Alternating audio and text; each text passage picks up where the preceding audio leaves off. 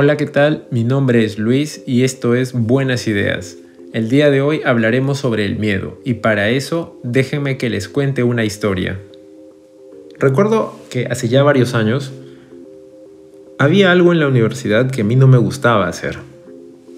Me generaba miedo, incluso creo que es más justo decir pánico, hacer presentaciones en frente del público. Ese momento en el que esos 20 minutos de angustia en los que te presentas con tus diapositivas de PowerPoint para desarrollar un tema y esperas que la computadora vaya bien, que las animaciones hayan salido bien, que las imágenes se vean bien. Esos 20 minutos críticos, que para muchas personas es muy fácil, a mí me generaban terror. Incluso ciertas veces llegaba a tener estas respuestas vagales donde me ponía súper nervioso, comenzaba a temblar, a transpirar frente a todo el mundo y eso generaba incluso aún más miedo y aún más pánico y aún más estrés sobre mí. Y como la suerte nunca ha estado de mi lado, recuerdo que en esas discusiones, en las reuniones grupales, donde justamente se elegía quién iba a presentar o a hacer la presentación en frente de todos, no sé si porque mi grupo me quería demasiado o simplemente ellos podían ver que no me gustaba, decían, bueno, que lo haga él. A, esta, a este tipo de designación arbitraria yo respondía de varias formas. De vez en cuando no iba a las reuniones, es decir, huía de esas reuniones. Otras veces decía, no, pero ¿por qué lo voy a hacer yo? Haz lo tuyo, no quiero hacerlo. No, no me, siempre lo tengo que hacer, yo no, no me gusta hacerlo. O sea, agredía. Otras, otras veces simplemente decía, bueno, ya pues aceptaba mi destino decía, ya pues lo que venga, ¿no? Pero la situación que más recuerdo y la que me generó incluso mucho más problemas en ese momento fue un día que yo estuve enfrente de todo el mundo, había puesto las diapositivas, todo estaba bien, y cuando estaba a punto de comenzar a hablar, ninguna palabra salió de mi boca.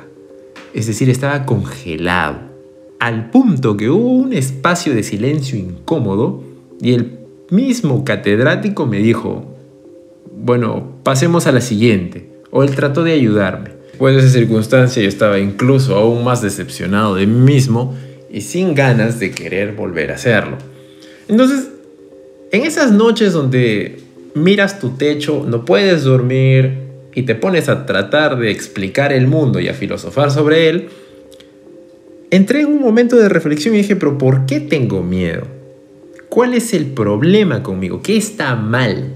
Yo sabía y sé hasta ahora que desarrollar la capacidad de presentar y de hablar en público es una ventaja. Pero yo me preguntaba a mí mismo por qué yo no podía hacerlo. Entonces decidí investigar un poco, comenzando por definir qué era el miedo. Yo encontré que el miedo es una emoción caracterizada por una intensa sensación desagradable, que era exactamente lo que a mí me pasaba, provocada por la percepción de un peligro. Obviamente, tener 40 alumnos o 30 alumnos universitarios enfrente tuyo, esperando que tú acabes para fusilarte con preguntas, genera peligro. Este peligro puede ser real o supuesto, puede ser presente, puede ser futuro o puede ser incluso pasado. El miedo es una emoción primaria que se deriva de la aversión natural al riesgo o la amenaza y se manifiesta en todos los seres humanos e incluso los animales. Es parte de nosotros, ya que nacemos con él y morimos con él. Es decir, el miedo se localiza en una parte muy específica de nuestro cerebro. Incluso hay una frase muy interesante del filósofo inglés Thomas Hobbes, que dijo, quien dijo, al momento de nacer mi madre parió gemelos. Yo y mi miedo. Pero hay que definir una cosa interesante aquí, porque tener miedo es natural, es un mecanismo de defensa. Y una cosa es tener miedo, y eso es normal en todos, pero otra cosa es ser cobarde, ya que al miedo no lo podemos controlar, es una respuesta ante el peligro, ante el estrés, ante una circunstancia incierta.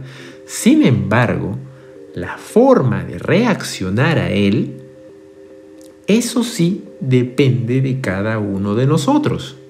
Diferentes estudios han mostrado que existen cuatro formas de respuesta al miedo, básicas, por decirlo así, y en los animales, que son la huida, la agresión, haciéndose el muerto o mediante signos de sumisión.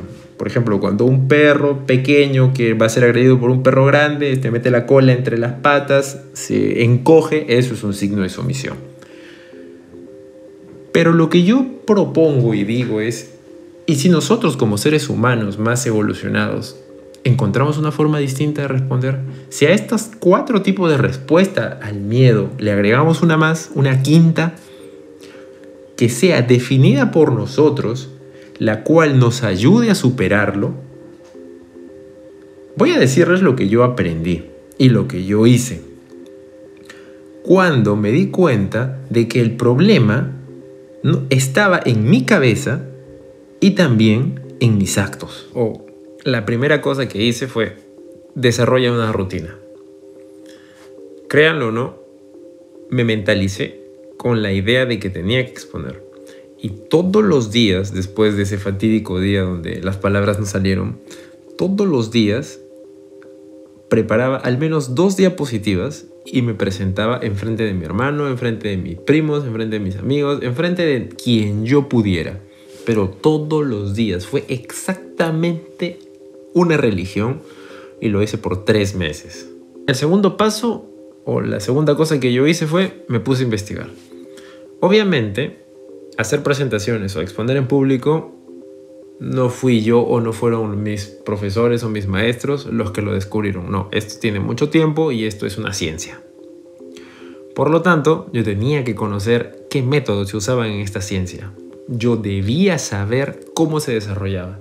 Así que lo que hice fue abrir mi computadora, me puse a investigar y buscaba técnicas, cómo pararse, cómo presentar, el tipo de tono, el lenguaje corporal, cómo vestirse le di la vuelta al Internet más de cuatro veces buscando la técnica ideal o los métodos ideales para presentar y mejorar la presentación. Y la tercera y última cosa que dice, y quizás la más importante por decirlo así, fue aprender a desarrollar guiones.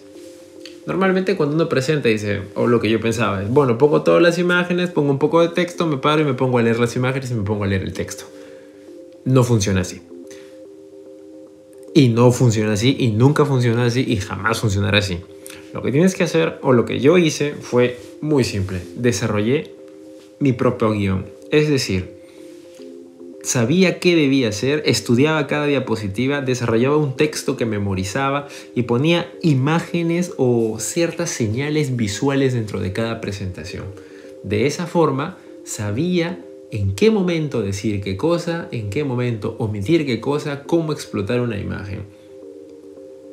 El miedo y la forma como yo me deshice de mi miedo fue gracias a los actos que desarrollé, el conocimiento que estaba detrás de esos actos y la repetición de los actos. Todo esto generó en mí más confianza. Y fue gracias a esa confianza y a, los tres principios que les, he contado, que poco a poco mi miedo a presentar desapareció. Este método puede servirles para enfrentar cualquier otro tipo de fobia o miedo que tengan.